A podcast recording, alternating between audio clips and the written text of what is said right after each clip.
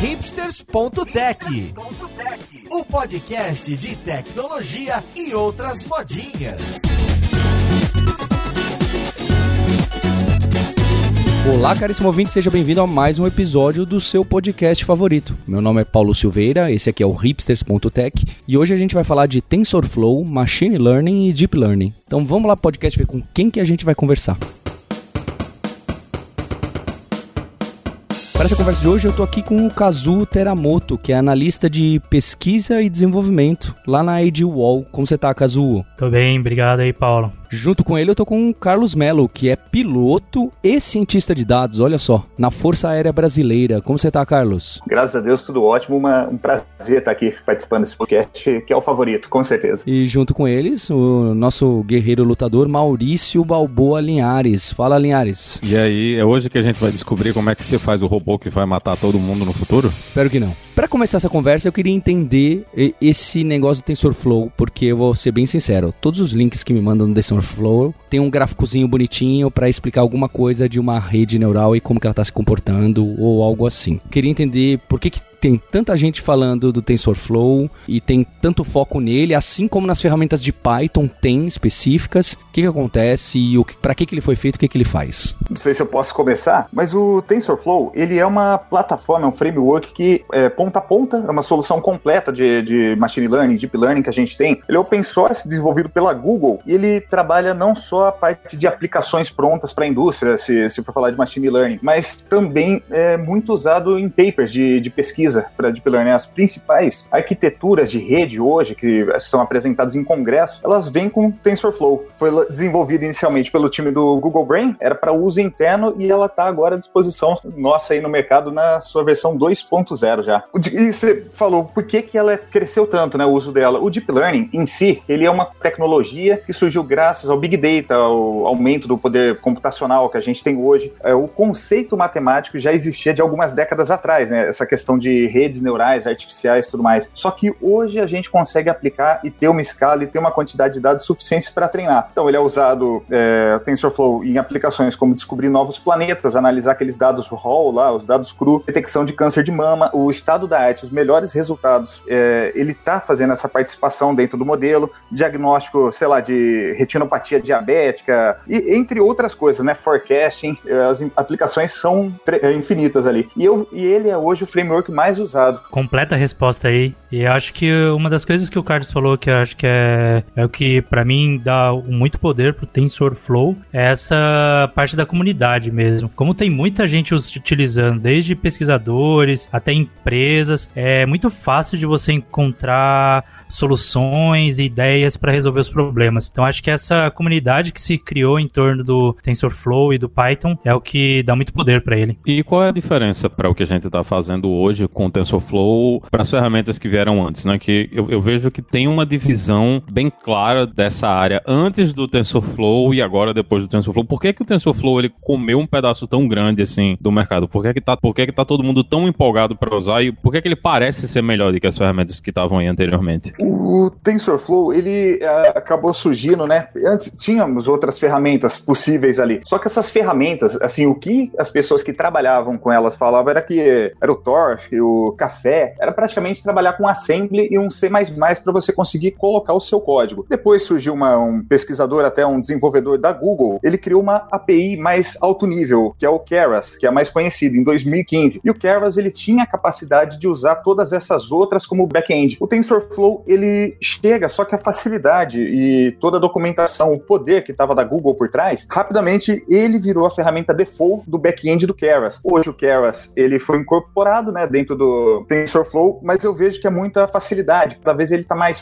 pythonico, assim, de se escrever. Você tem as opções alto nível e eu vejo assim, antes era muito difícil você conseguir escrever um código. Você ia realmente, poxa, nos bytes praticamente. É, acho que esse é um aspecto bem importante, assim, é, o Keras é, acho que ele foi uma das, é, das razões, assim, para esse crescimento do uso e tal, porque ele permite você criar um código também que é mais fácil de manter. É, então acho que tá trabalhando no dia a dia mesmo, usando ali na produção para resolver os problemas. É, esse, esse aspecto de conseguir escrever um código mais fácil de ler, mais fácil de manter, mais fácil de comunicar, é um aspecto bem fundamental de você ter uma API que nem do Keras de alto nível. Sim, e também a parte, principalmente quando você vê tratamento de imagem, né? Reconhecimento, classificação, detecção de objetos, segmentação, que seja, é, você antes tinha a rede, o conceito de redes neurais convolucionais, o uso para você conseguir trabalhar a imagem, né, de uma maneira mais eficiente, é uma coisa que o TensorFlow também trouxe muita popularidade ali. Você já tinha é, esses layers, né, essas camadas todas já implementadas. A questão de, de no, no, nível um pouco mais técnico, você como que você calcula o peso, né, de, de uma rede dessa, é o que chama backpropagation. É, e ele traz aquela o auto diff dele, ele consegue calcular o gradiente numa passagem só muito rápido, muito eficiente. É, eu acho que assim, do ponto de vista das pessoas que estão ali implementando, digamos, utilizando o machine learning para resolver problemas, o diferencial do, do TensorFlow e do Keras, essas coisas, é que você pode você pode focar no problema que está resolvendo. Então, como o Carlos disse, muitas dessas coisas já estão ali implementadas. Você não precisa, digamos, para todo projeto que você vai fazer, se preocupar em backpropagation, em calcular os pesos, em como você vai treinar. Você consegue focar no problema que você quer resolver. E outra coisa, é, principalmente dessa versão, né, a 2.0 foi um marco. TensorFlow, sendo a API oficial alto nível do Keras, até tem a ver que da versão 1.0 para aquela ficou muito mais fácil. Então, se você é iniciante, você tem o high level, as APIs, que é uma maneira rápida de você prototipar, você consegue colocar até uma classe de um objeto sequential. Você praticamente vai escrevendo cada linha como se fosse cada layer. Agora, se você é uma pessoa, você é um desenvolvedor, você é um pesquisador que tem que criar uma arquitetura totalmente nova, você não vai ter que fazer nada do zero, você não vai ter que criar uma, um outro TensorFlow por você mesmo. Você tem uma API de subclassing. Você consegue herdar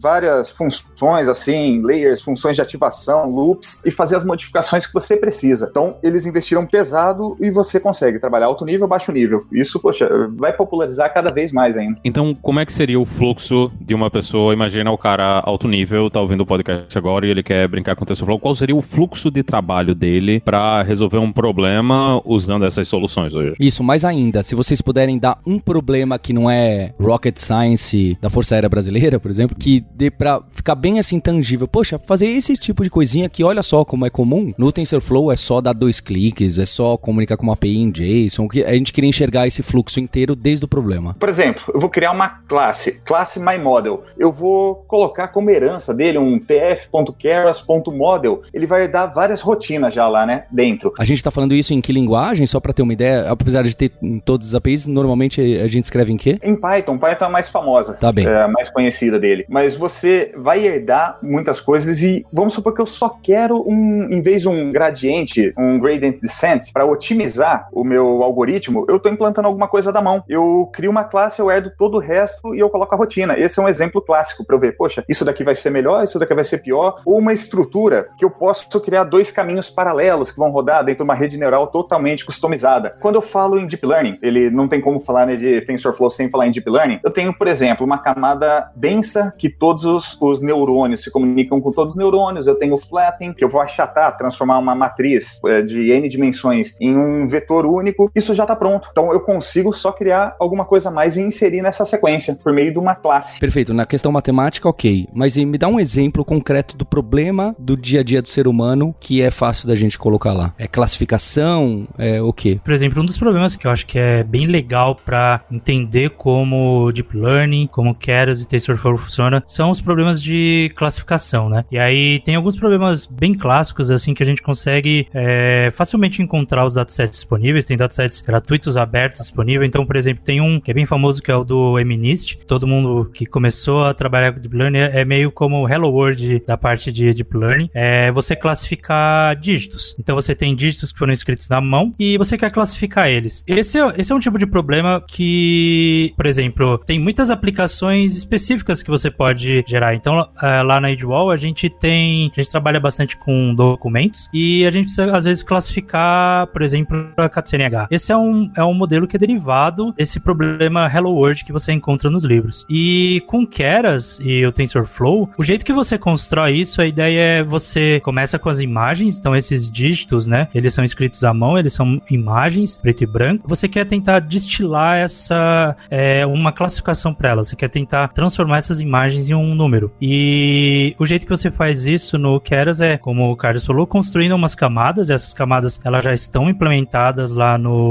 no Keras utilizando a biblioteca do TensorFlow, né? Utilizando as funções do TensorFlow. E tem uma sintaxe que eu acho muito intuitiva, como o Carlos falou da parte de, do sequential models. Basicamente, você tem uma lista. Você lista as suas camadas. Aí você vai ter a primeira camada, que ela vai receber as suas imagens, e aí ela vai transformar isso numa outra representação. É, essa representação é calculada pelo processo de machine learning. Essa representação é como se fosse um outro tipo de imagem. Essa imagem ela vai passar por uma outra camada, que vai virar um outro tipo de imagem, que vai passar por uma outra camada, até que lá no final você tem o um número. Então, para fazer uma coisa dessas, já tem uma solução pronta para a gente usar. Então, para quem quer fazer reconhecimento de, de imagens, você não precisa escrever a coisa toda, você pode simplesmente treinar ele e colocar para rodar nos dados. Sim, sim, é, é, um, é um bom tutorial assim para olhar na documentação do, do Keras, ou até mesmo do TensorFlow, que eles, como o Carlos falou, no 2.0 agora o Keras virou a API recomendada, né, pelo, pelos desenvolvedores do TensorFlow. Então, é um bom exemplo para você seguir e ver como essa parte de Deep Learning é realmente nesse nível, assim, mais, é, digamos, não tão estado da arte, não é algo muito complexo, assim. É realmente uma sequência de passos onde como esses passos vão ser realizados é determinado pelo TensorFlow olhando para os dados que você passou para ele. E normalmente você vai usar já uma arquitetura que ela tá pronta. Qual que é o problema que a gente tem hoje? Poxa, ah, eu quero classificar gato e cachorro, né? Gato e cachorro é legal pra caramba, né? Sempre, poxa, é, é o melhor exemplo. Você tem muitos dados já para treinar e você tem redes pré-treinadas. Vamos supor que na Força Aérea eu pego uma imagem de satélite e eu quero diferenciar dois tipos de avião, se é um T-25 ou um T-27. É, eu não tenho imagem suficiente para treinar, mas eu posso pegar uma rede que foi treinada com gato e cachorro que eu vou aproveitar várias camadas que já estão treinadas. E é difícil hoje você, na prática, usar alguma coisa nova. E você tem aplicações outras, o PayPal, Fraud Detection, detecção de fraude em transações bancárias, o Airbnb mesmo, para quando um usuário faz um upload de uma foto, saber se aquilo é um banheiro, se aquilo é um quarto. Ele também usa todas essas arquiteturas que já estão disponíveis. Vou fazer um comentário assim disso que o Carlos falou, que eu acho que é uma das coisas que é um dos principais aspectos assim do TensorFlow que realmente tornou ele a, a ferramenta mais usada. Essa disponibilidade de modelos pré-treinados, essa disponibilidade de modelos já construídos, de arquiteturas já construídas. Muito tempo para você sair de uma ideia e ter um modelo que aplica para o seu problema. É incrível assim o quão rápido você pode, hoje o pessoal chama isso de transfer learning, né? De treinar uma, retreinar alguma uma parte só dessa rede para, por exemplo, como o Carlos falou, classificar dois tipos de, de aeronave, né? De avião. Isso. Até no TensorFlow Hub, você tem à disposição ali não só o modelo em si, o, modelo, o modelo inteiro necessariamente, mas você pode reutilizar só uma partezinha dele. E tem muita vantagem você fazer isso. Primeiro, como a gente mencionou agora, você precisa de um conjunto de dados menor, você precisa de menos imagens, ou se não for um problema de imagem, um fraude bancária, você também precisa de menos. Isso melhora a generalização. A gente nunca quer treinar um modelo para um modelo ser é, especialista em alguma coisa, porque isso é o overfitting que a gente chama. Ele vai ser muito bom no conjunto de treino, mas quando eu botar ele para prática, para rodar, e ele vê um conjunto totalmente novo, ele vai ser ruim. Quando eu uso esse transfer learning, eu pego o modelo pronto, eu melhoro a generalização. É, fora que eu também aumento a velocidade de treinamento. Para quem usa servidor na AWS, Paperspace, qualquer coisa que precisa pagar GPU por hora. Quanto tá o dólar agora, né? 5 e pouco. Não tá fácil manter. E a galera do Bitcoin não para de comprar GPU, não consigo comprar a minha também. e, e nesse caso, que se eu tenho um problema que não tem ainda um modelo, eu vou precisar pegar um modelo, vou pegar, vou, vou, ter que treinar. Como é que funciona esse treinamento? Vocês falaram aí de overfitting, tem que ter um, um conjunto de teste, tem que ter um conjunto de validação. O que são essas coisas e como é que uma pessoa vai usar essas coisas na hora de fazer o treinamento do modelo? A questão de onde adquirir os dados, você diz assim, ou como que é o treinamento. O treinamento, eu tô falando de deep learning, eu, eu replico, né? A gente gosta, né? Nós seres humanos gostamos muito de é, basear em coisas que já existem. Uma delas é o funcionamento do nosso cérebro. Você imagina que cada neurônio, eles se comunicam com os outros e aquilo começa com um peso totalmente aleatório. Eu vou passar os meus inputs, né? Que, sei lá, vamos falar de detecção de fraude bancária. Um vai ser quanto tempo a pessoa demorou para fazer o cadastro no site, qual que é o servidor de e-mail que ela está usando, qual que é a localização. Cada coisa dessas é um input que vai fazer uma entrada num neurônio, aquilo vai ser multiplicado por um peso que está ligado a todos os outros neurônios ou alguns deles, e ele me dá um output numérico. E são técnicas de otimização matemática, né? Que eu acho que é um pouco mais complexo para a gente falar assim só via áudio, mas basicamente ele quer diminuir o quanto ele está errando. Que essa primeira passagem eu errei 10 unidades, daí eu melhoro um pouquinho, vou para 9 e o meu objetivo fim, a função objetivo é minimizar o meu custo, minimizar a perda, né, o loss. Eu acho que a primeira coisa que você precisa, se você tem um problema para se resolver, é ter um bom entendimento dele. É, com um bom entendimento, começar a construir o seu dataset, conseguir é, obter esse dataset, um dataset que faça sentido, separar alguns testes, alguns, alguns exemplos de teste que você quer que o seu modelo funciona. E aí, para, por exemplo, essa parte que você diz de overfitting, é, de como você vai treinar, isso tem um um, boas práticas, assim. Por exemplo, dentro do Keras TensorFlow tem uma, uma camada que você pode adicionar que é bem interessante, que é a de dropout, que ele meio que ignora algumas partes desse seus dados para ele não ficar tão rígido, para esse modelo não ficar tão. Eu acertei esses primeiros exemplos e eu vou, vou continuar assim. Então, tem bastante boas práticas que podem ser adicionadas dentro dessas arquiteturas para ajustar nessa parte técnica. Mas eu acho que o principal foco de alguém que está querendo construir alguma coisa com um deep learning, olhar para o problema, ter um bom entendimento do de por que é, ele pode ser resolvido, de quais são as características que permitem você chegar numa conclusão. Eu acho que sem esse entendimento do problema é muito difícil fazer aprendizado em máquina, seja com deep learning ou com outras técnicas. Assim, esse conhecimento do problema acho que é fundamental. E eu, eu acredito que nem você falou que é a parte mais negligenciada pela galera, porque todo mundo quer botar a mão, fazer o código, né? Ah, vou construir um modelo de inteligência artificial. Essa é a parte o que dá gosto. Agora, essa parte de entender qual é o meu negócio, qual é o problema, o que, que eu, aonde eu quero chegar, e até a fase de análise exploratória, entre aspas, o pessoal acha mais chato, e pô, às vezes você nem precisaria construir um modelo de machine learning. É, você chega lá no final, tá, mas o que, que eu quero responder? Você não sabe isso. Então, vale a pena gastar, tanto que 70%, 80% uh, do tempo de um projeto de data science, ele é gasto lá no começo mesmo. E o que são esses passos que a gente tem que fazer para garantir que a gente está começando no caminho certo? Os passos que você tem é o... você começa com business understanding, né? Você vai delimitar o escopo seu para fazer quais as perguntas. Quando você chega num setor, numa empresa qualquer, às vezes o pessoal sabe que tem uma situação problemática, mas não sabe exatamente qual que é o problema que quer. Então são, é, você tem que estabelecer objetivos. Peraí, peraí, o que, que eu quero chegar? Eu quero melhorar a minha recomendação de filmes da Netflix em 10%, eu quero melhorar em 5%. Você vai assumindo várias premissas. É que nem para quem é, vem do meio acadêmico, né? Como se você pega um escopo maior e você vai, cada vez mais, você vai reduzindo, vai afunilando, vai afunilando, do genérico para o específico. Quando você fizer uma lista com as perguntas que você quer responder, você parte para uma fase de exploratória dos dados, análise exploratória dos dados. Uma, na sequência, uma fase de limpeza dos dados, você vai construir o pipeline seu para alimentar, para treinar, vai avaliar ele, vendo as métricas que são adequadas, daí depende, né? Se é um modelo de regressão, modelo de classificação, tudo mais, você tem métricas específicas para cada situação, até o ponto que você está satisfeito ali e você coloca ele para um deploy. E o deploy você, obviamente, vai sempre monitorar, mas esse seria resumidamente um ciclo de um projeto de data science. Como que isso entra no tal do que tem aparecido cada vez mais, Colab do Google? Porque antes a gente tinha no Python, é engraçado, né? Porque parece que tem então dois grupões do Python. O pessoal que usa Jupyter Notebook e o PyTorch, Scikit-learn e etc. E o pessoal que usa Google Colab e TensorFlow e etc. É assim mesmo ou eu que tô ou, eu que tô com uma como eu tô completamente por fora, é, mas é, às vezes eu vejo isso acontecer. E, e o Colab é, é, o que? É um fork do Jupyter ou é alguém criou do zero algo similar? O Jupyter é acho que é uma ferramenta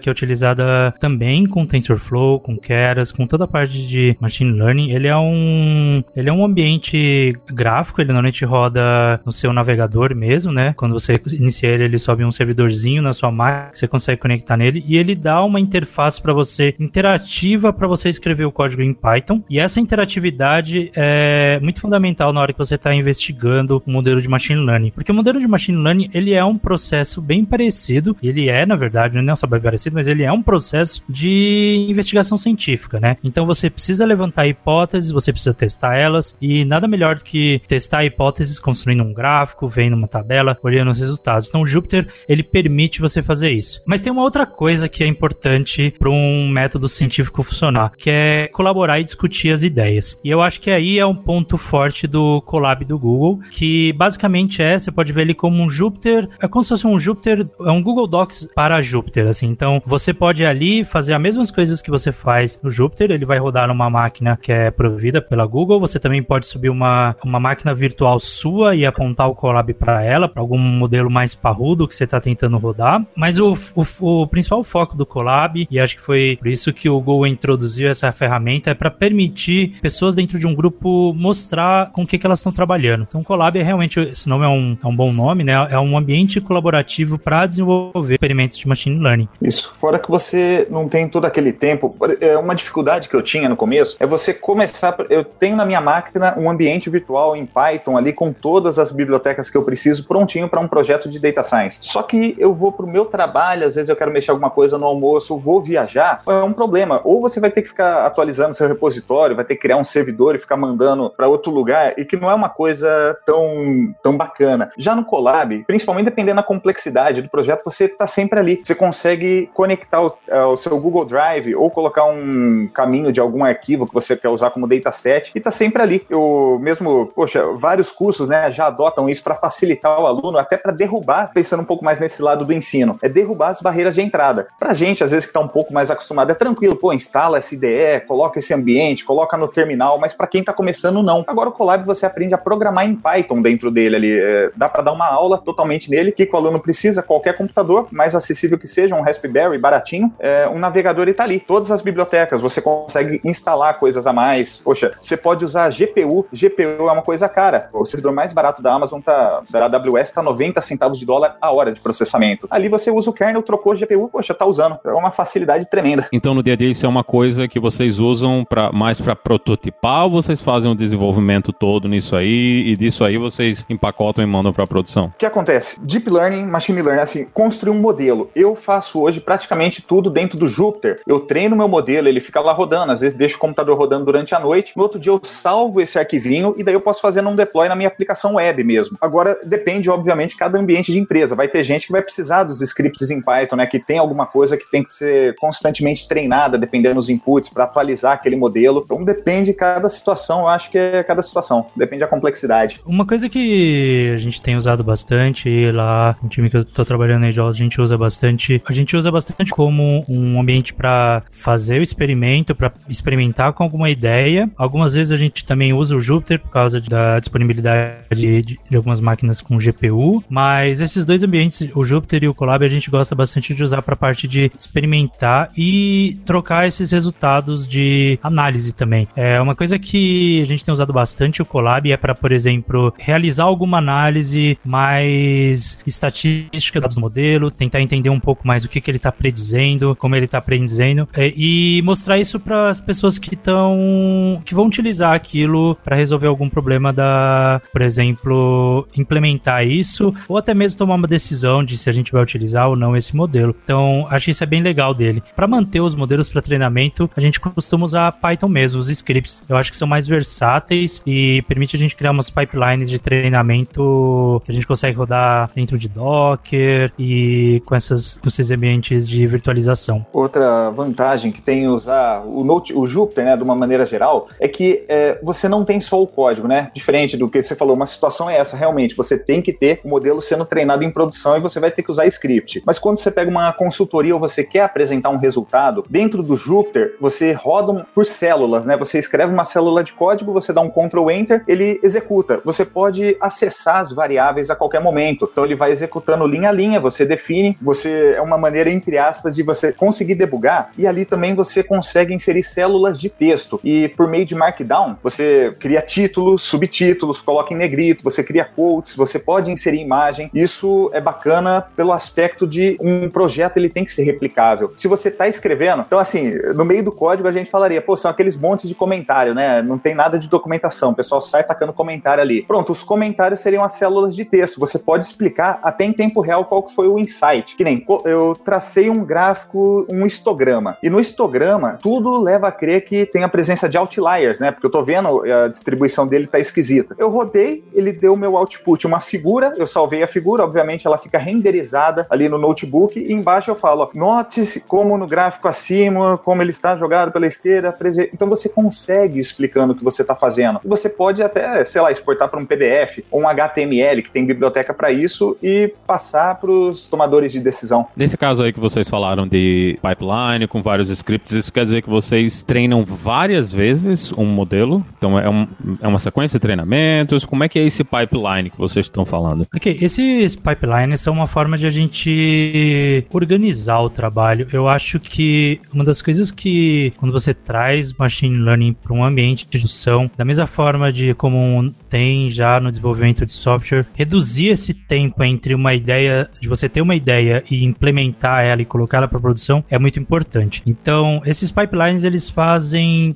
é, não só etapas do treinamento, por exemplo, é, a aquisição dos dados, um tratamento inicial, a argumentação desses dados, né, para aumentar a diversidade deles, o treinamento, a geração de métricas que vão ser utilizadas para validar, mas eles também servem como uma forma de documentação em código do que, que é feito em cada step em cada parte desse processo. Essas pipelines ajudam a gente também muito a, a, testar novas ideias. Então, se a gente quer. O que aconteceria se eu colocasse um parâmetro a mais? Ou se eu trocar com essa arquitetura por um modelo com aquela arquitetura, a gente consegue rodar essas pipelines e gerar um modelo que a gente pode olhar os resultados, as métricas e comparar e tomar uma decisão de se a gente vai utilizar o modelo X ou o modelo Y. Então, esse pipeline pra gente, é, eu acho que é um dos das coisas mais importantes para ter um modelo de machine learning em produção é essa habilidade de você conseguir fazer experimentos que sejam reprodutíveis e treinamentos que sejam reprodutíveis, para que qualquer pessoa do time possa ir lá e falar: ah, é, como é que foi feito isso? Se eu quisesse mudar, como é que eu faria essa modificação? Como é que eu treino esse modelo? Acho que é uma parte de documentação, facilidade e automatização também.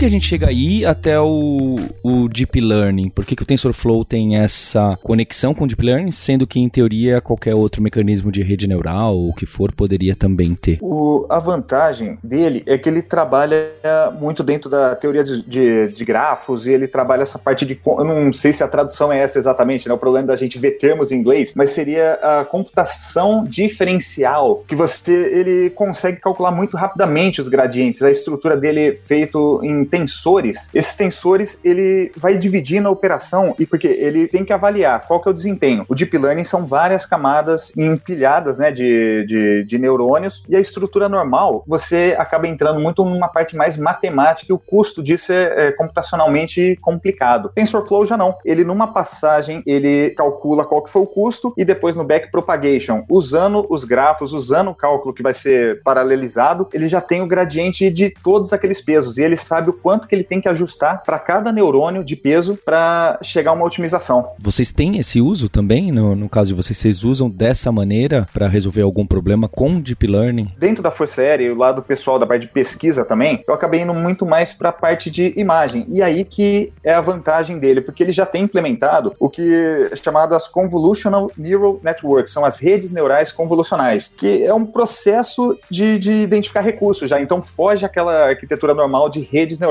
O TensorFlow ele é excelente para isso. O que, que eu uso muito? Para detectar objeto em imagem de satélite. Hoje é o principal uso. Quando a gente está falando de, de imagens grandes, de, da ordem de pô, quase um gigabyte, às vezes numa imagem ótica, você trabalhar com redes neurais normais explodiria computacionalmente né, o cálculo. Quando você vai para as redes neurais convolucionais, que são matrizes, que são filtros, que têm a capacidade de extrair features de, de imagem, aí é outro nível realmente. É, o nosso uso também é com, com é bem similar ao, ao do Carlos. as coisas que eu tenho utilizado é, TensorFlow. E eu acho que vem também um pouco da facilidade de uso também dele para fazer esse deep learning, de você conseguir resultados muito bons, com às vezes não com uma quantidade de dados tão enorme, você já consegue resultados muito legais, assim que já dá para utilizar, já dá para utilizar, já dá para resolver o problema mesmo parcialmente e não ter que ter um, no caso de imagens principalmente, é, é muito difícil de você conseguir construir quais são as features de importância. E aí essa é uma das grandes vantagens do deep learning é de ele conseguir obter essas representações importantes como parte do processo de treinamento. Porque muitas vezes a imagem você olha para ela, você fala, ah, essa imagem, ela é uma imagem de um gato, mas é difícil de extrair dela por que você chegou a essa conclusão de que aquela é uma imagem de um gato. E esse é um papel importante do Deep Learning que ele consegue fazer, é extrair essas representações do que eu preciso dentro de uma imagem utilizar para classificar ou para dar alguma informação especial dela. É a extração de features, no caso, porque uma rede neural tradicional, você vai ter os pesos atribuídos a ela, mas se for uma imagem muito diferente, às vezes numa posição, um ângulo, a sua rede não vai conseguir detectar. Já ali não, no Deep Learning, eu tenho as primeiras camadas, por exemplo, que elas vão identificar onde que eu tenho retas verticais, retas horizontais, onde eu tenho diagonal. Numa outra camada que vai ser um pouco mais alto nível, eu já começo a identificar, poxa, isso daqui é um olho. Numa camada mais à frente, isso daqui é um rosto. É, numa outra, isso é um corpo inteiro. Daí eu vou conseguindo criar essas classes no meio. E a questão, e por que não fazer na mão? Tem um curso na Coursera do Andrew Eng, né, que ele tem vários cursos na, na área, mas é uma especialização em Deep Learning. E o primeiro módulo, realmente, ele faz tudo na mão, usando o NumPy. Então a implementação é álgebra linear pura, é, são derivadas parciais, gradiente. E, cara, foi um trauma na minha vida ter feito isso daí. Uma vez só implementei na mão para nunca mais. Você pega o Keras usando TensorFlow, é muito prático. Você coloca os layers listados ali, já tá tudo pronto e otimizado, né? Ele vai ser com certeza bem mais eficiente do que se você tentasse fazer na mão. Então, nesse, nesse caso, a gente consegue fazer isso porque alguém já treinou, então, esses layers. São arquiteturas, assim, mais famosas, né? Você tem várias arquiteturas algumas que ganharam competições, algumas que estão publicadas em paper, normalmente a gente pega, acaba pegando alguma dessas aí. Para detecção de objetos, você também tem a IOLO, você tem Faster, RCNN, que são coisas que já existem. Para você chegar a um nível de realmente desenvolver sua rede, isso é um problema acadêmico, né? É um problema acadêmico muito pesado. Você tem que ter um conhecimento é, profundo, você vai provavelmente fazer seu mestrado, seu doutorado nessa área. Acho que um pouco também disso, por exemplo, dessas camadas, então elas já estão implementadas do TensorFlow, do Keras, então elas já podem ser utilizadas para construir essas arquiteturas. E aí eu acho que o próximo passo é ganhar essa intuição sobre que tipos de camadas, que tipo de combinação de camadas conseguem extrair a informação para aquele problema. E aí essas arquiteturas famosas, essas arquiteturas que já foram bem estudadas, ela tem essas características de extrair certos tipos de informação. Então, muitas vezes a, o trabalho de alguém que está fazendo ali na parte de deep learning, que não está na parte acadêmica, que está mais na hora de resolver o problema é tentar encontrar qual daquele problema é mais parecido com aquele que você está tentando resolver. Então, por exemplo, se eu tivesse hoje, vai, eu quero implementar uma solução que vai decodificar placa de carro e aqui as placas de carro elas variam muito, tanto pelo estado e às vezes até pela região que você tá, né? Então, aqui na Pensilvânia a placa de um jeito, vou em New Jersey a placa de outro, desço pro Delaware a placa de outro e eu posso ter carros passando de todas essas placas diferentes. Então, então o que eu vou fazer é escolher um layer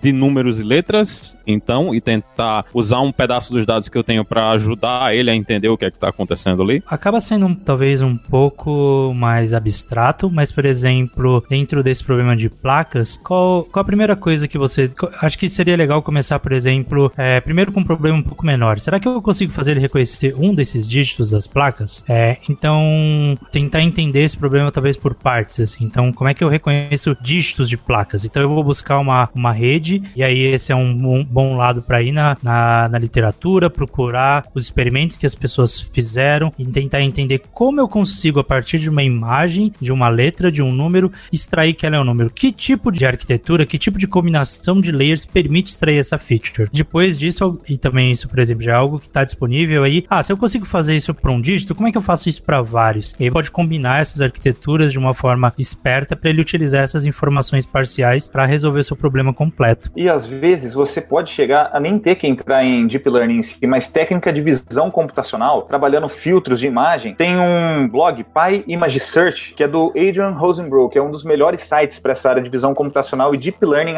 aplicada à visão computacional. Tem inclusive um tutorial desse de reconhecimento de placa ali para quem quiser. Depois eu deixo o link ali para visitar do blog. Às vezes você realmente não precisa do modelo de machine learning. Você consegue trabalhar só aplicando filtros. Tem uma brincadeira que eu lembro que o pessoal falava que eu não sei ainda se continua sendo verdade hoje, que é quando você coloca coisas que são esquisitas, né, mas são reais, muitos desses modelos eles, eles meio que se perdem, né? E um dos exemplos que o pessoal usava era que quando você colocava um elefante numa sala de estar, a, o modelo ele não dizia que tinha um elefante na sala de estar quando você olhando, você como ser humano, você sabe que um elefante não estaria numa sala de estar, mas na foto tem um elefante na sala de estar. Isso é uma coisa, isso é um problema que a gente ainda tem nesses, nesses modelos hoje? Muito, muito. Que eu, acho que isso vem da parte de você realmente entender o problema, de construir o dataset e ser bem crítico em entender o que, que o modelo está aprendendo. Porque o modelo vai aprender aquilo que você passar para ele. Então, por exemplo, se todos os seus elefantes estiverem numa sala de estar, quando você colocar um elefante do lado de fora, ele não vai reconhecer, porque ele só sabe reconhecer elefantes em sala de estar. Então, é entender o que, que pode ter de diversidade no seu mundo real e garantir que seu dataset de treinamento tem toda aquela diversidade que você espera é, observar na hora de utilizar o modelo. Então, isso é, eu acho que é uma etapa. Isso é uma etapa que não é exclusiva de Deep Learning, é uma, é uma etapa do processo de Machine Learning, é uma etapa até mais, digamos, de um processo estatístico, né? Que Machine Learning se encaixa. É de você entender o seu contexto e todos os possíveis exemplos e situações que pode acontecer nele e garantir que tem exemplos suficientes de cada um desses cenários na sua amostra. E é um problema bem sério. A gente tem visto ultimamente muita gente entrando na parte de pesquisa são os bias, que eu acho que até em alguns podcasts passados vocês comentaram. Se eu treino um modelo para ver qual que seria o melhor funcionário para eu contratar, mas a minha empresa tem mais homens do que mulheres, o modelo ele vai acabar recomendando com mais probabilidade de eu contratar um homem. E essa parte toda de ética, de retirar bias, de como que eu consigo deixar o meu modelo sem esses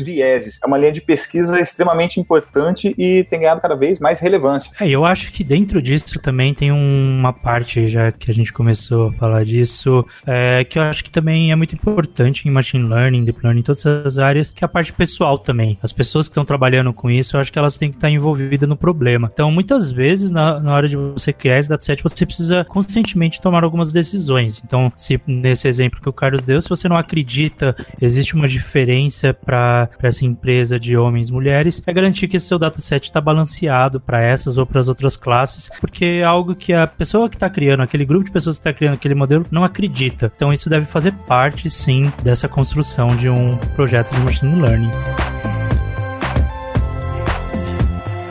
Queria agradecer aqui o Carlos e o Kazu e até que vocês deixassem um recado. O Carlos é um cara muito conhecido na, na comunidade, produz, dá curso, tem muita coisa legal. E o Kazu trabalha na Edwall, que pelo que eu sei tá eternamente contratando, como todos os convidados que a gente traz aqui. Vocês querem falar? Agradecer né, essa participação aí por divulgar, são iniciativas como essa, né?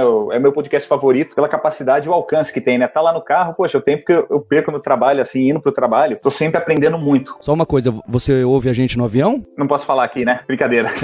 Mas convidar também o pessoal a conhecer o Sigmoidal é, e pela oportunidade de estar divulgando, eu tento sempre trazer o conteúdo relevante, né, de, de alto nível na parte de Data Science, Machine Learning, Deep Learning, tem coisas sobre o TensorFlow também. O link vai estar aqui embaixo, mas é sigmoidal com L.ai, de Artificial Intelligence. Cazu, quer falar que tipo de vaga, que, quem que vocês estão procurando aí em São Paulo, não sei se remoto? Claro, claro. É, então, muito obrigado aí, pessoal, pela oportunidade de participar do podcast. Acho que foi uma conversa bem legal sobre um tema que é que eu acho muito divertido e eu tenho uma paixão bem grande. Sobre a Edwall, como você disse, sim, a gente está contratando, a gente tem vagas abertas em não só na parte de pesquisa, de machine learning, mas também na parte de desenvolvimento de software. Aí eu vou deixar depois um link para as nossas vagas.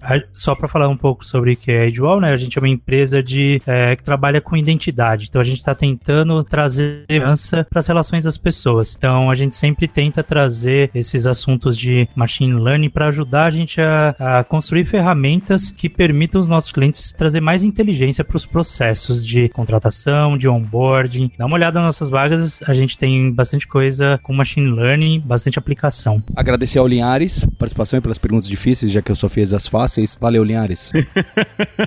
Estamos aqui para isso. E robôs, quando vocês chegarem, eu tô do lado de vocês, viu? Pô, mas eu achei que a gente ia apanhar nada, né? Eu sempre escuto o Maurício Linhares e falei, vou esperar a porrada, né? Só que não veio aí.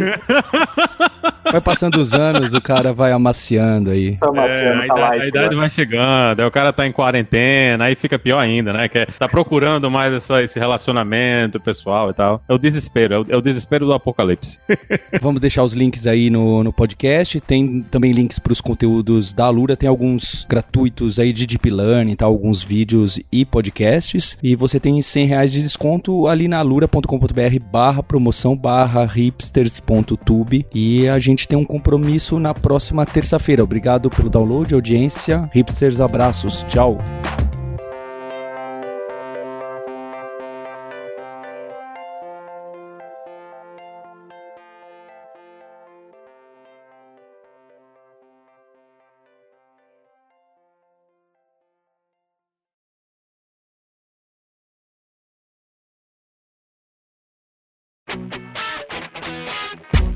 Ouviu o hipsters.tech, produção e oferecimento alura.com.br, cursos online de tecnologia e Kaelon, ensino e inovação. Edição Radiofobia, podcast e multimídia.